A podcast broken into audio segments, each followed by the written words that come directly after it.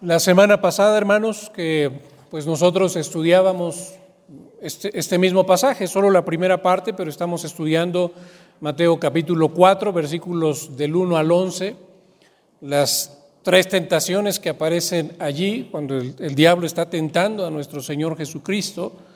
Pues nos concentramos, hermanos, solamente en la primera, en los versículos del 1 al 4.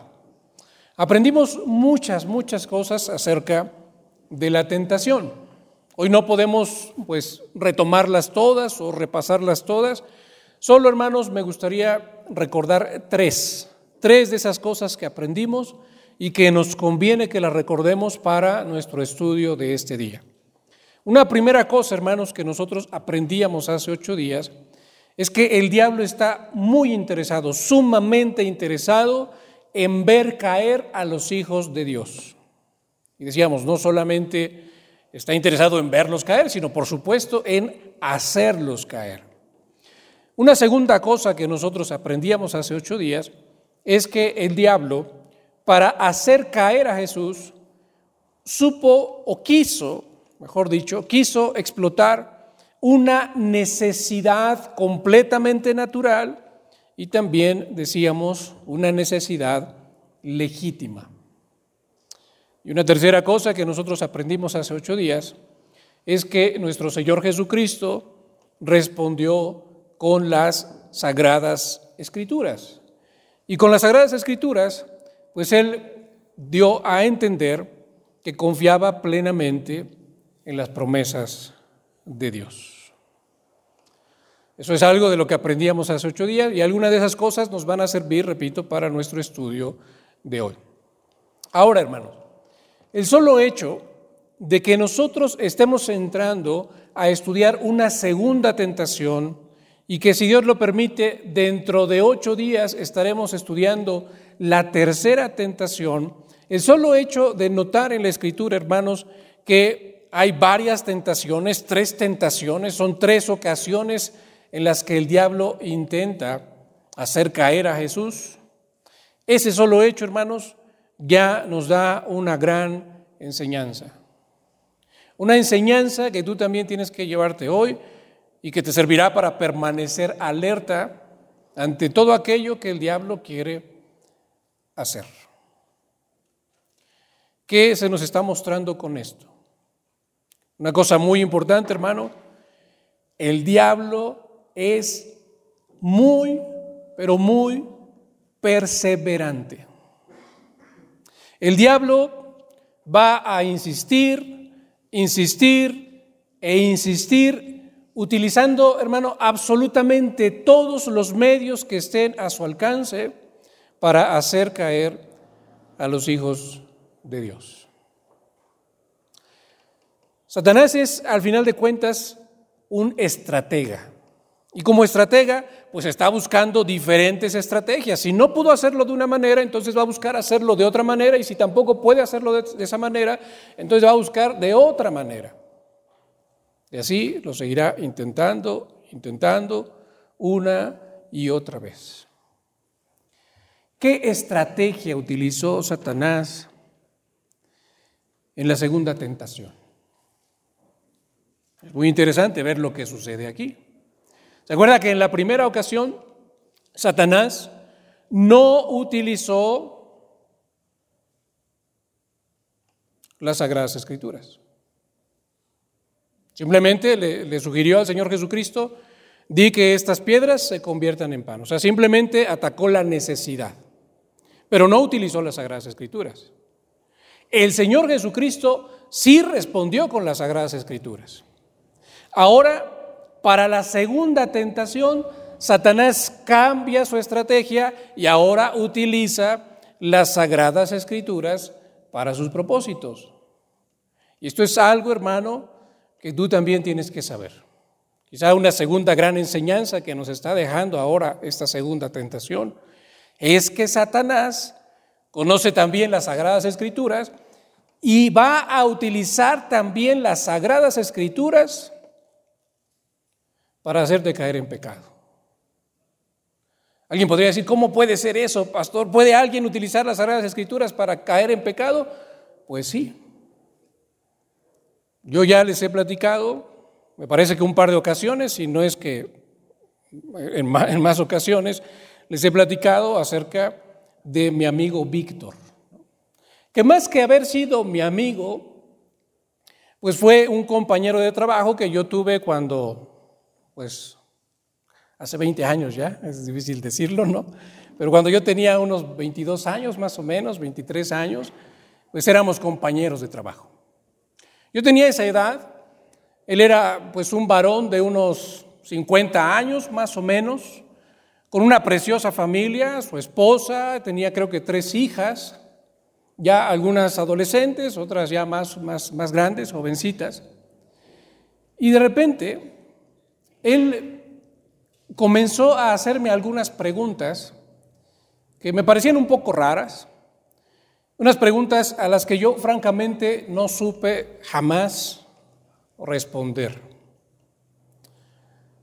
Sus preguntas, o su pregunta, para tratar de resumirla, eh, resumirlas en una sola, era qué pensaba yo acerca de todos aquellos personajes bíblicos que habían tenido más de una mujer.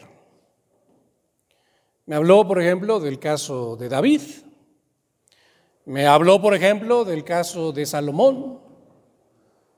Me habló, me presentó varios casos, preguntándome qué era lo que yo pensaba al respecto. Si le soy sincero, pues francamente ni siquiera recuerdo lo que le respondí, pero estoy seguro de que pues no le respondí como debía haberle respondido. Pasó el tiempo, yo creo que no pasó ni un mes, habrán pasado unas cuatro o cinco semanas, a lo mucho, o sea, quizá el mes completo, cuando de repente en el trabajo nos enteramos de que él había abandonado a su esposa para irse con una mujer más joven. Ahora, ambos trabajábamos, él era pastor y llevaba como pues yo creo que calculo más o menos que como unos 30 años de pastorado. Era muy reconocido en la denominación para la que él trabajaba como pastor. Era compositor de himnos, compuso, yo, yo, llegué a, ver y a cantar algunos de los himnos que él había compuesto. Alguien, alguien diría, y, y yo creo que al decir esto, se podía decir con toda razón, que era un gran siervo de Dios. Pero ¿qué fue lo que pasó? Fue tentado por el diablo.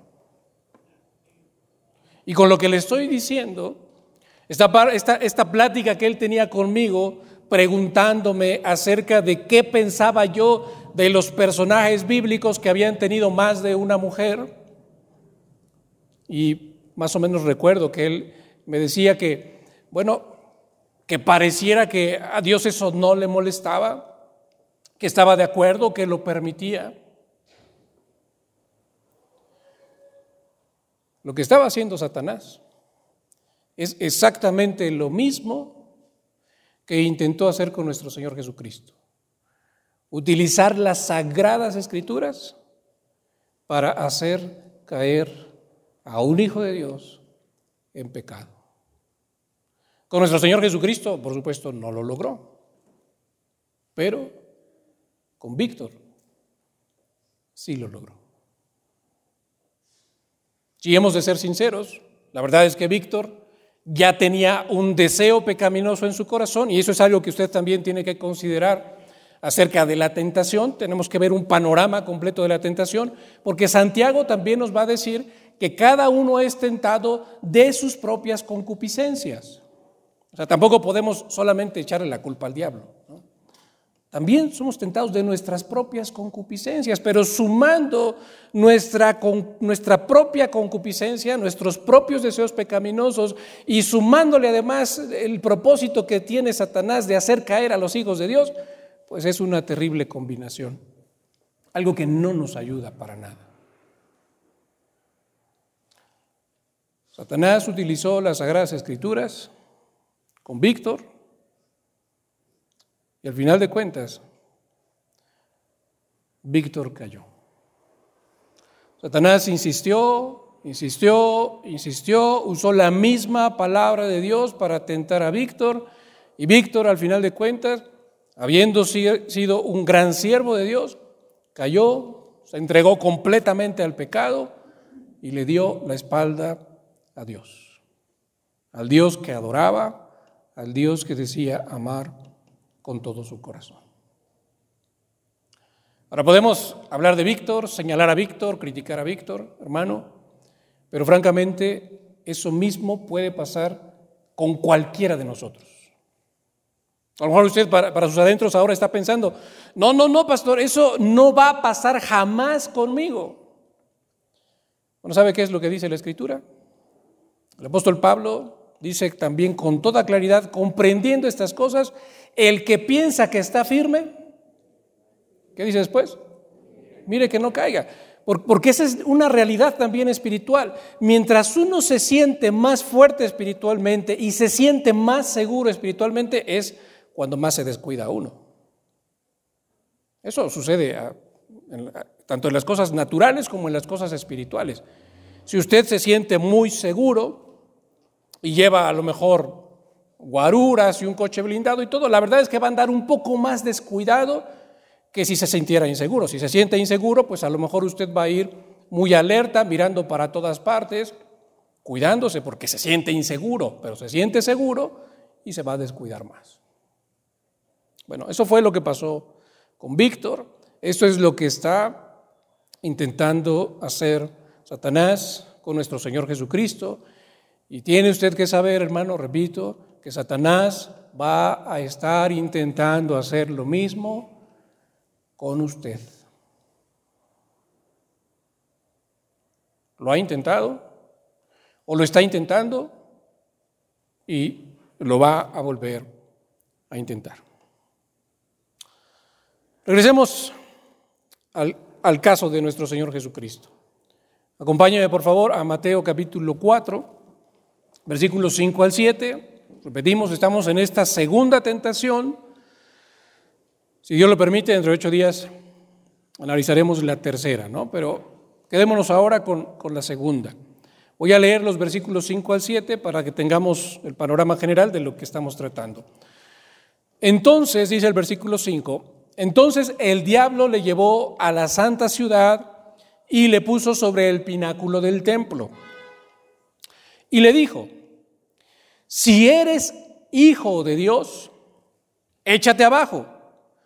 Porque, y note aquí cómo, estamos viendo que Satanás está cambiando de estrategia. No había usado la palabra, pero ahora usa la palabra. ¿Por qué? Porque escrito está. Eso es lo que había dicho también nuestro Señor Jesucristo, ¿no? Escrito está. aquí pareciera que el diablo está diciendo, ah, esa es la manera en la que en la que tú te vas a defender, esa es la manera en la que tú vas a combatir, bueno, yo también puedo usar las mismas armas y también voy a usar la escritura, porque escrito está. Y entonces va a citar el Salmo 91, versículos 11 y 12. Esto es muy interesante, casi nosotros, casi siempre cuando vemos el Salmo 91, lo, aplicamos mayormente a nosotros mismos, ¿no? De hecho, hay muchos cristianos que cometen un error terrible que es tomar ese Salmo 91 como una especie de amuleto y como si lo digo antes de salir de casa no me va a pasar nada. No, no se usa así la escritura. Y de hecho ese es un salmo que usted lo ve, haga un ejercicio, conforme lo va leyendo, váyalo conectando con la vida de nuestro Señor Jesucristo. Tan solo los últimos versículos nos hablan de la resurrección de nuestro Señor Jesucristo. Es un salmo 100% mesiánico. Y Satanás lo sabía. Satanás sabía que ese salmo hablaba de Cristo. Y entonces usa precisamente ese salmo que habla de Cristo, especialmente los versículos 11 y 12, diciéndole, porque escrito está, se ha escrito lo siguiente acerca de ti. A sus ángeles mandará acerca de ti y en sus manos te sostendrán para que no tropieces con tu pie en piedra. Versículos 11 y 12 del Salmo 91. Pero ¿qué hace Jesús aquí? Jesús le responde, escrito está también, no tentarás al Señor tu Dios. ¿Nota usted lo que está sucediendo? Satanás, que quiere hacer caer a Jesús, está buscando todos los caminos posibles. Está diseñando nuevas estrategias para cumplir con su propósito. Pero Jesús usa otra estrategia para defender. Para defender su postura, para defender su identidad. ¿Usa otra estrategia? No. Jesús no necesita buscar otros caminos, Jesús no necesita buscar otras armas, sino que lo mismo que había utilizado la primera vez, es lo mismo que utiliza la segunda vez. Satanás sí está buscando otros medios, pero Jesús no tiene que buscar otros medios. ¿Por qué? Porque la palabra de Dios es suficiente. Entonces Jesús responde con la escritura y dice, escrito está también, no tentarás al Señor tu Dios. Jesús no niega lo que dice el Salmo 91, pero Jesús está viendo el panorama completo de la escritura y dice, bueno, no porque diga eso el Salmo 91 es que yo puedo hacer todo lo que yo quiera hacer. Recuerde que Jesús no vino a hacer su propia voluntad, sino la voluntad del Padre. No porque diga eso el Salmo 91, es que yo voy a hacer lo que Satanás quiere que yo haga. Porque a la luz de la escritura, escrito está también. Y eso es lo que también los cristianos debemos aprender. Por eso decíamos hace ocho días, si usted no es un estudioso serio de la palabra, usted está desarmado. Y con esto podríamos decir también, si usted no es un estudioso serio de toda la palabra, usted está desarmado. Porque tristemente, hermanos, hay muchos cristianos que solo leen las partes de la escritura que les gusta. Hay, una, libra, una Biblia, perdón, una Biblia muy bonita. Se editó, yo creo que también tendrá como 20 años. La Biblia edición promesas, ¿no? A lo mejor usted tiene por ahí alguna en su casa. Y usted la abre y todas las promesas están subrayadas. Bueno, no dudo que haya cristianos que tienen su Biblia edición promesas y sabe qué es lo que lee todas las promesas, ¿no? Porque por eso me compré una Biblia edición promesas. Y todo aquello donde Dios quiera confrontarme con mi pecado, pues lo omito. Eso para mí no es interesante.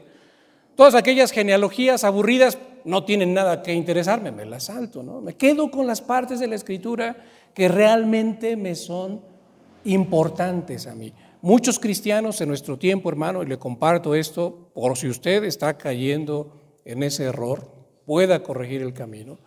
Muchos cristianos en nuestros días, a partir de la pandemia, pues a muchos se les abrió un mundo, ¿no? Este, eh, a través de YouTube, ¿no? A través del Internet, un mundo de podcast, un mundo de, videos, de, buenos maestros de la Biblia. ¿eh? No estoy diciendo que sean falsos maestros. Hay muy buenos maestros de la Biblia. Pero hay muchos cristianos que solo están buscando videos o audios de temas que les interesan. Y se alimentan de eso. De hecho, muchos cristianos han dejado de asistir a su iglesia local, que su iglesia local se supone que es donde lo conocen y donde, donde saben cuáles son sus necesidades, han dejado de asistir a su iglesia local. ¿Para qué? Pues para alimentarse de, como un tipo buffet, ¿no? O sea, porque es muy diferente, muy diferente que tú en tu casa, cuando eres niño, ¿no? Esto lo vemos con, con los niños. Cuando tú eres niño, pues te sientas y te comes lo que te den, aunque no te guste. ¿Pero por qué te lo dan? Pues porque te hace bien. Pero muchos cristianos, a partir de este tiempo, ven el cristianismo como una especie de buffet, donde entonces yo selecciono lo que a mí me gusta y me lleno de eso. Y lo demás de la escritura, bueno, pues quién sabe qué diga, ¿no? ¿Quién sabe qué quiere el Señor? A mí me interesa esto. Entonces, comento eso, hermano, porque es un fenómeno que yo he visto que está muy fuerte en nuestros días y está afectando la vida de muchos creyentes. Bueno, Jesús está respondiendo así, no solo con la escritura, estamos diciendo, sino también Él está viendo toda la escritura. Y tú también tienes que ser un estudioso serio de toda la escritura, aún de las partes que no te gusten. Yo me acuerdo que una vez platicando con una persona me decía, yo nunca he leído el Apocalipsis. ¿Y por qué nunca he leído el Apocalipsis, hermano? Porque me da miedo. yo decía, pero es, es muy bonito el Apocalipsis y enseña, es un libro creado para animar a la iglesia. Y anima a la iglesia a perseverar en su fe. Pero, repito, eso se, si ya se daba antes, pues ahora se está dando mucho más fuertemente. Nuestro Señor Jesucristo, entonces, volviendo al punto, eh, está respondiendo de esa manera. Esto está escrito, también, estoy viendo toda la escritura, no tentarás al Señor tu Dios. Satanás está incitando a Jesús. Bueno, Satanás está, vamos a ponerlo así entre comillas, poniendo en riesgo a Jesús, a propósito, llevándolo hasta el pináculo del templo, hasta la parte más alta del templo. Pero estando allí, Jesús está, perdón, Satanás está incitando a Jesús a ponerse aún más en riesgo, lánzate hacia abajo y demuestra de esta manera que efectivamente tú eres el Hijo de Dios. Aquí conviene preguntarnos, hermanos, porque, porque hay varias interpretaciones de esto que está pasando aquí.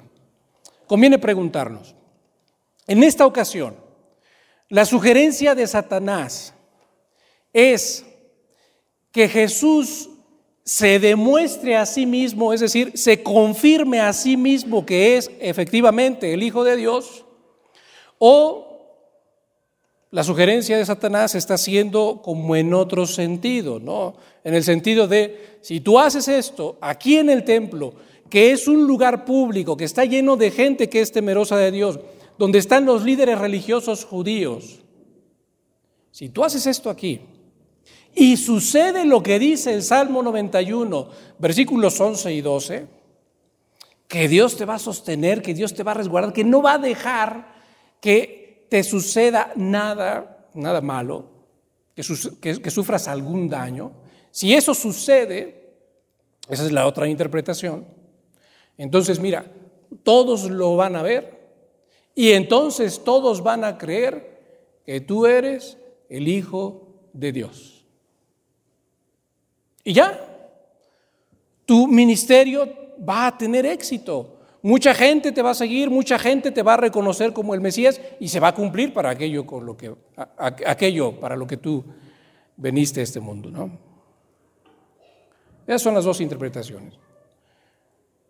O Satanás le está diciendo, confírmate a ti mismo que eres el Hijo de Dios o hazlo frente a los demás para que los demás entonces te sigan. Esa segunda interpretación también es posible. Sin embargo, hermanos, nosotros tenemos que enfocarnos en el pasaje y tratar de comprender cuál es la enseñanza. ¿Cómo respondió Jesús? Ya vimos que con la escritura. Aunque Satanás había usado una parte de la escritura, bueno, Jesús está usando otra parte de la escritura, repito, viendo el panorama, y entonces responde a Satanás con Deuteronomio capítulo 6, verso 16. Yo no sé si usted recuerda con qué cita bíblica respondió Jesús a la primera tentación, pero también está sacada de Deuteronomio. Deuteronomio tiene mucho que enseñarle a la iglesia acerca de la vida cristiana. Mucho.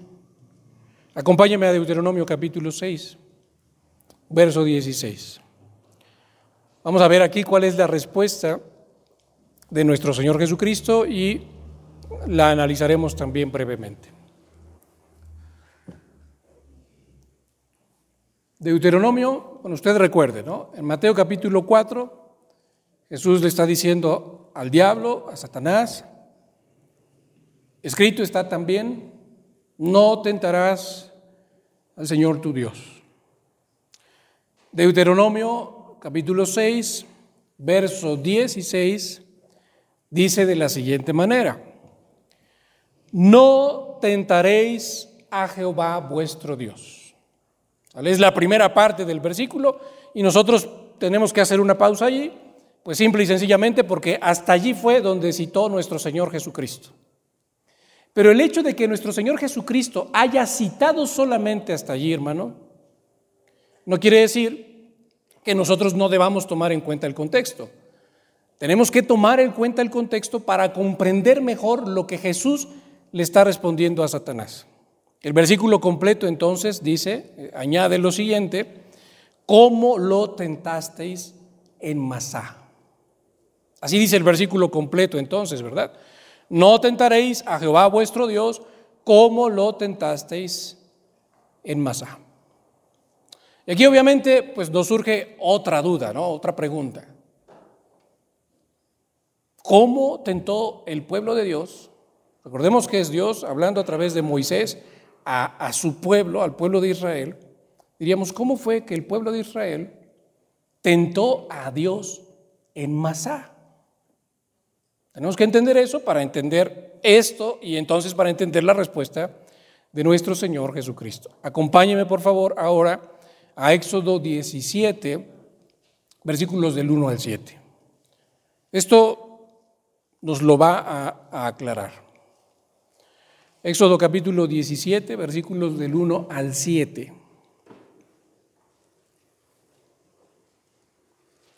Recordemos, acabamos de leer Deuteronomio, tanto en el orden de los libros de nuestra Biblia como también en el orden cronológico, pues los sucesos del, del Éxodo están antes de los sucesos de Deuteronomio. ¿no? Entonces, cuando Deuteronomio eh, capítulo 6, verso 16, está haciendo referencia a cómo el pueblo de Dios tentó a Dios en Masá, se está refiriendo a un acontecimiento del pasado que corresponde a este de Éxodo 17, 1 al 7. Lo leo y voy a ir haciendo algunos comentarios mientras lo voy leyendo. Verso 1. Toda la congregación de los hijos de Israel partió del desierto de Sin por sus jornadas, conforme al mandamiento de Jehová, y acamparon en Refidim. Y sigue diciendo, y no había agua para que el pueblo bebiese. De nuevo, una situación muy similar a la que está viviendo nuestro Señor Jesucristo en Mateo capítulo 4. No había agua para que el pueblo bebiese. Sabemos nosotros, ellos están en el desierto, veíamos también hace ocho días que Dios dejó muy claro, yo, yo te hice pasar esos 40 años en el desierto para afligirte, para saber lo que había en tu corazón. Y aquí se va a ver lo que hay en el corazón del pueblo de Dios. Acamparon en Refidim, no había agua para que el pueblo bebiese. Verso 2, note cuál es la reacción del pueblo ante esta necesidad y altercó. ¿Qué es altercar? Es pelear, es reclamar, es exigir. El pueblo de Dios no está actuando aquí humildemente, suplicándole a Dios su ayuda. No está haciendo eso el pueblo de Dios. El pueblo de Dios está enojado, está con un corazón lleno de orgullo, está reclamando y entonces está altercando así con Moisés. Noten cómo están altercando con él, ¿no? Y dijeron, aquí está la exigencia, danos agua para que bebamos. Tú nos tienes que dar agua para que bebamos. Y Moisés les dijo, Moisés está viendo cuál es la actitud de este pueblo, y les dice, ¿por qué altercáis conmigo? ¿Por qué están peleando conmigo? ¿Por qué tienen un corazón tan lleno de orgullo y me están reclamando y exigiendo que yo les dé agua. Y note la siguiente pregunta de Moisés. ¿Por qué tentáis a Jehová? Moisés está viendo que con la actitud que hay en lo profundo del corazón de este pueblo, ellos están realmente tentando a Dios. Hasta ahorita nosotros quizá no lo podemos entender, ¿no? Nos cuesta trabajo comprender por qué esto sería tentar a Dios, pero al final del pasaje, de este mismo pasaje, se va a aclarar la situación. Pero esa es la pregunta de Moisés, ¿por qué tentáis a Jehová? Verso 3. Así que el pueblo tuvo allí sed y murmuró contra Moisés y dijo, ¿por qué nos hiciste subir de Egipto para matarnos de sed a nosotros, a nuestros hijos y a nuestros ganados? Verso 4. Entonces clamó Moisés a Jehová diciendo, ¿qué haré con este pueblo? De aquí a un poco me apedrearán. Note lo delicada que era la situación, era una situación muy tensa, muy difícil, y note qué tan lleno de orgullo estaba el corazón del pueblo. De aquí a poco me apedrearán. Verso 5. Jehová dijo a Moisés, pasa delante del pueblo y toma contigo de los ancianos de Israel y toma también en tu mano tu vara con la que golpeaste el río y ve. ¿Cuál vara con la que golpeó el río? Bueno, aquí Dios está haciendo referencia a la primera vez, a la primera señal que hizo Moisés, o Dios a través de Moisés. La primera de las plagas, ¿se acuerda cuál fue? El río, el agua del río, convertida en sangre. Moisés golpeó con esa vara el río y las aguas se convirtieron en sangre. ¿Cuántas señales maravillosas no habían sucedido desde entonces? Por lo menos tenemos las diez plagas. Las diez plagas son diez señales maravillosas, portentosas. Tenemos también cuando el pueblo sale de Egipto, ¿cómo sale? Se encuentran el mar frente a ellos, detrás de ellos viene el ejército de Faraón, no tienen para dónde hacerse. ¿Y qué milagro ocurre allí? ¿Qué señal portentosa hace Dios? Se abre el mar para que ellos pudieran pasar en seco.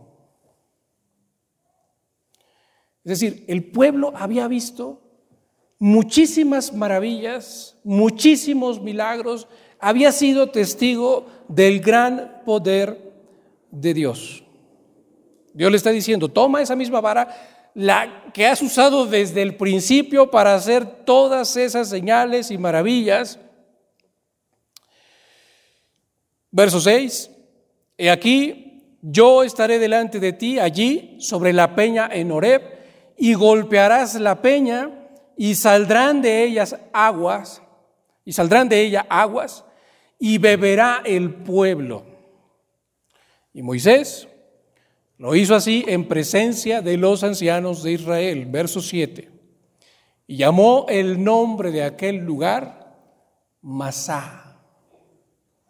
Deuteronomio 6:16. No tentaréis a Jehová tu Dios como en Masá. Masá significa prueba. O sea, el pueblo de Dios era el que estaba poniendo a prueba a Dios allí en ese lugar en Masá. Conéctelo también con Mateo capítulo 4. Conéctelo también con ese pasaje que Jesús es lo que está diciendo, esto es lo que no se debe hacer. Llamó entonces el nombre de aquel lugar Masá, que significa prueba, y Meriba, que significa rencilla. Por la rencilla de los hijos de Israel, y note cómo termina aquí el pasaje. Hasta aquí es donde se nos aclara todo mucho mejor. Y porque tentaron a Jehová diciendo, ¿está pues Jehová entre nosotros o no? Al final, en eso, hermanos, en esa última frase se resume el sentir del pueblo de Israel, lo que había en lo más profundo de su corazón y la manera en la que estaban tentando a Dios, la manera en la que ellos estaban poniendo a prueba a Dios. Es la razón por la que altercaron con Moisés. Realmente nosotros queremos saber, ¿está pues Jehová entre nosotros o no está entre nosotros?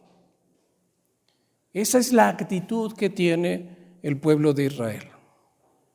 El pueblo de Israel, al parecer, hermanos, según estamos viéndolo aquí en el contexto, está exigiendo milagros, está exigiendo señales a través de una provisión sobrenatural de Dios para su necesidad.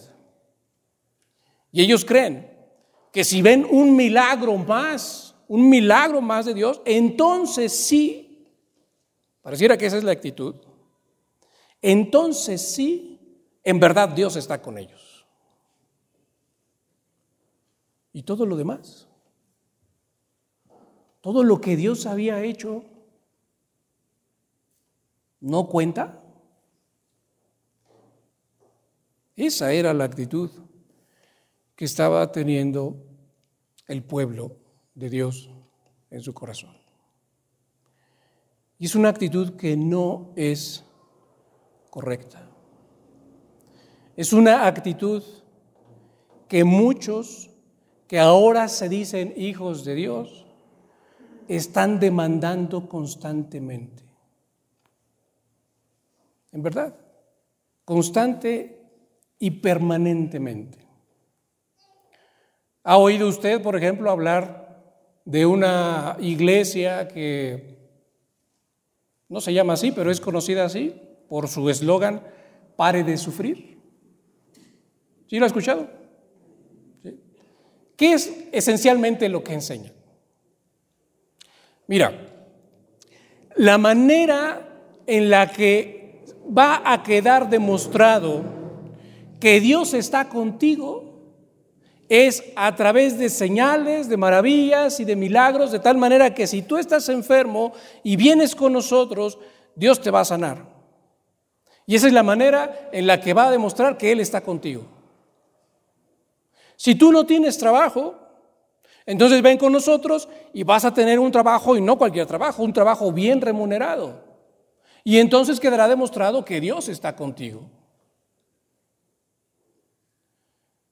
Pensemos, por ejemplo, en las campañas de sanidades y milagros y prodigios. ¿Usted ha escuchado de ellas? La mañana decían los hermanos, no, a lo mejor alguien dice, pastor, no solamente yo he escuchado de ellas, yo he ido a una de ellas, ¿no? Pero espero que no sea así. Pero, pero la idea es la misma, ¿no? O sea, ven a presenciar todos estos milagros para que entonces y solo entonces constates que verdaderamente Dios está contigo. Si no suceden milagros, si no suceden maravillas, si no hay señales, entonces Dios no está allí. Es lo que dicen, ¿no? De hecho, eso han dicho mucho de, de la iglesia reformada. Dios no está ahí. ¿Por qué?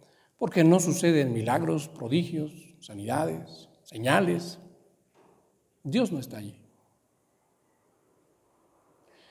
Sin darse cuenta que la actitud es esta misma del pueblo de Israel. ¿Y por qué es tan peligrosa esta actitud? En nuestro boletín, y perdón que eche mano de él otra vez, pero el comentario que viene aquí en el penúltimo párrafo tiene mucho que decirnos, mucho que enseñarnos acerca de lo peligroso que es esto. Cuando pueda leer toda la, editorial que se titula así, El peligro del sensacionalismo, en el penúltimo párrafo dice de la siguiente manera, Dios espera que asumamos riesgos por fidelidad a Él. Es cierto. Si tienes que ir a predicar a la sierra y sabes que es un lugar donde abunda el narcotráfico, bueno, quizá tengas que atravesar por ese riesgo, pero dice también el comentario, pero no para elevar nuestro prestigio. Y no de lo que dice a continuación, la fe que depende de las señales y los milagros no es la verdadera fe. Si la fe no puede creer sin las sensaciones, entonces es que no es realmente fe, sino una duda que busca una prueba y buscándola donde no la puede encontrar. En realidad, quienes están en esos caminos y quienes dicen tener fe, este comentario me gustó mucho por lo que dice, en realidad no es fe lo que tienen, en realidad lo que tienen es una duda que busca una prueba para salir de esa duda, pero no es fe. ¿Y qué es lo que va a ir sucediendo con el tiempo? Pues lo mismo que con el pueblo de Israel. Hemos presenciado un milagro, una señal, una maravilla, ok, pero quiero otra, porque si no, Dios no está conmigo. Y si recibo esa otra, bueno, está bien, pero quisiera además otra, porque si no, Dios ya no está conmigo. Y esa supuesta fe en realidad no es fe. Con esto que estamos viendo, hermanos, ¿qué es lo que Jesús le está respondiendo realmente a Satanás?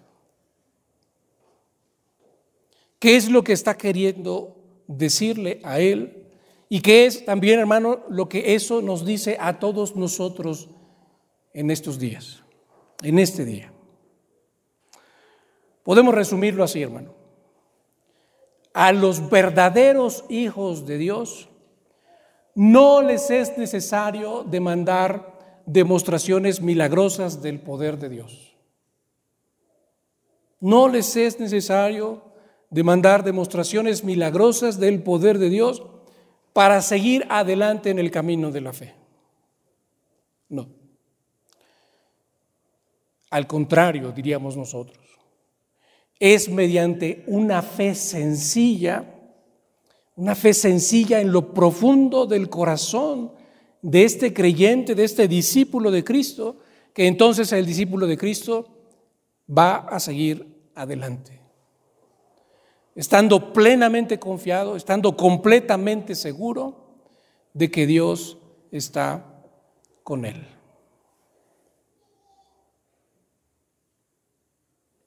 ¿Es demasiado simple para ti? Es demasiado simple, hermano. Pero esa es la manera en la que Dios ha querido hacer las cosas. Es una locura para muchos, dice el apóstol Pablo. La palabra de la cruz es una locura para muchos, pero es poder de Dios. Y el único que puede producir esa clase de fe, que no demanda ninguna señal, sino que simplemente se entrega confiado a Dios, es nuestro Señor Jesucristo. Él lo demostró. Venció la tentación y repetimos lo que decíamos hace ocho días, venció al mismo tentador. Y solo es a través de la fe en Él, hermano, que nosotros podemos también confiar plenamente en nuestro Padre Celestial. Tú necesitas, yo necesito conocer más y más a Cristo, llenarnos de su palabra, entregarle nuestro corazón. Tú necesitas entregarle tu corazón. Y solo así, hermano, podrás confiar plenamente en Él. ¿Vas a seguir siendo tentado? Sí, vas a seguir siendo tentado. Esa lucha, hermano, no se va a terminar hasta que estemos del otro lado de la eternidad. Pero Cristo está de tu lado y Él quiere ayudarte a luchar contra la tentación y contra el mismo tentador. Oremos, hermanos. Muchas gracias, Dios eterno, por tu palabra. Gracias por lo que tú nos enseñas a través de ella, Señor, que es depender completamente de tus promesas, lo que tú nos mostrabas hace ocho días, Señor, que el hombre no vive solamente de pan, sino de toda palabra, de todas aquellas promesas que tú has hecho, Señor. Debemos confiar en ellas, como tu Hijo Jesucristo confió. Y hoy nos recuerda, Señor, que no deberíamos caer tampoco en la trampa de, de tentarte a ti, de, de tratar de ponerte a prueba a ti, Señor, para saber si realmente estás con nosotros o no. Tu Hijo Jesucristo demostró, Señor,